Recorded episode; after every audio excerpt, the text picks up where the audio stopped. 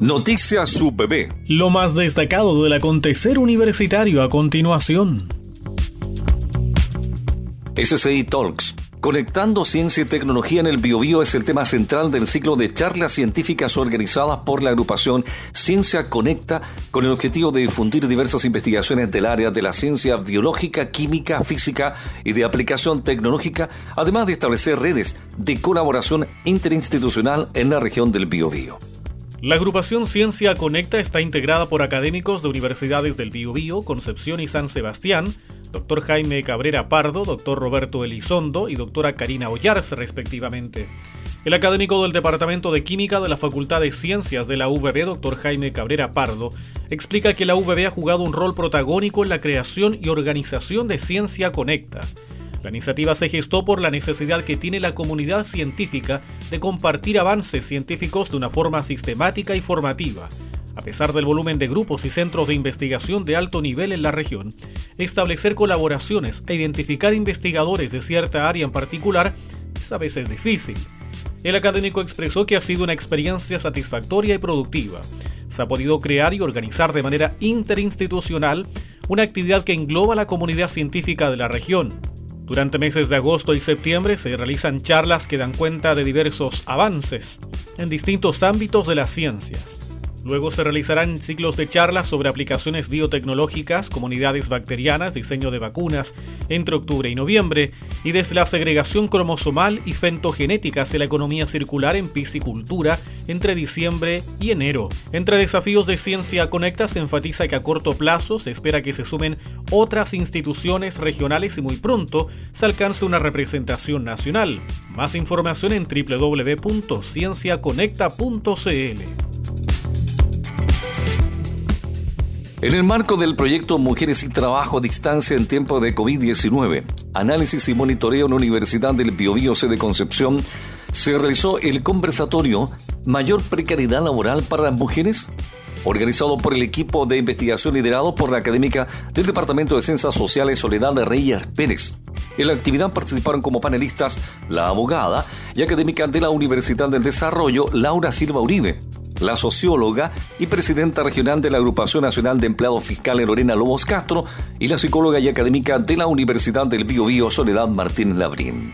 La trabajadora social y académica VB Soledad Reyes dio el saludo de bienvenida y entregó el contexto en que se gestó el proyecto de investigación antes mencionado. Surge la necesidad de conversar sobre esto en el marco de un proyecto de investigación que estamos ejecutando desde la Universidad del Biobío. Eh, algunas funcionarias y trabajadoras de esta universidad pero que es un proyecto que surge de un espacio mucho más amplio, que es un espacio que eh, se conformó en, eh, en, mayo del 2018 a propósito del movimiento feminista. Un grupo de trabajadoras de la Universidad del Bio, Bio nos agrupamos y nos reconocimos como mujeres trabajadoras. Y mm, durante los primeros, las primeras semanas de este confinamiento voluntario, eh, en ese espacio fuimos compartiendo nuestras inquietudes, nuestras preocupaciones, nuestras tensiones y también, ¿por qué no decirlo?, la emocionalidad que iba acompañada de esta situación.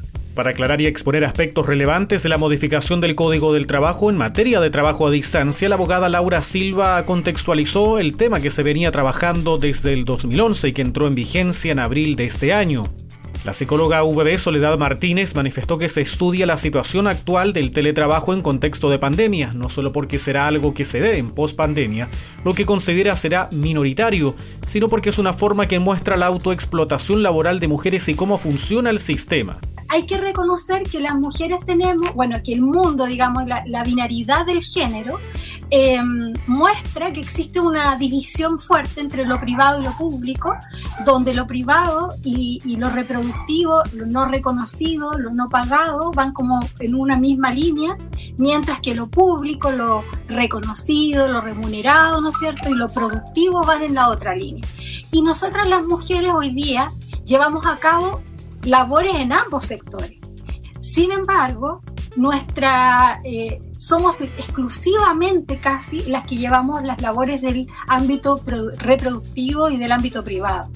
Entonces las mujeres entramos en el mundo público, pero los hombres no entraron en el mundo privado. Entonces lo que hicimos nosotras fue muchas veces triplicar la jornada de trabajo eh, y con eso generamos muchos costos emocionales y muchos costos de tipo de salud mental, ¿no? Por su parte, la presidenta regional de la ANEF, Lorena Lobos, comentó que el trabajo remoto, como lo denominan desde la mirada de la administración pública y sindical, el conversatorio se encuentra disponible en nuestro Facebook, Radio Universidad del Bio, Bio.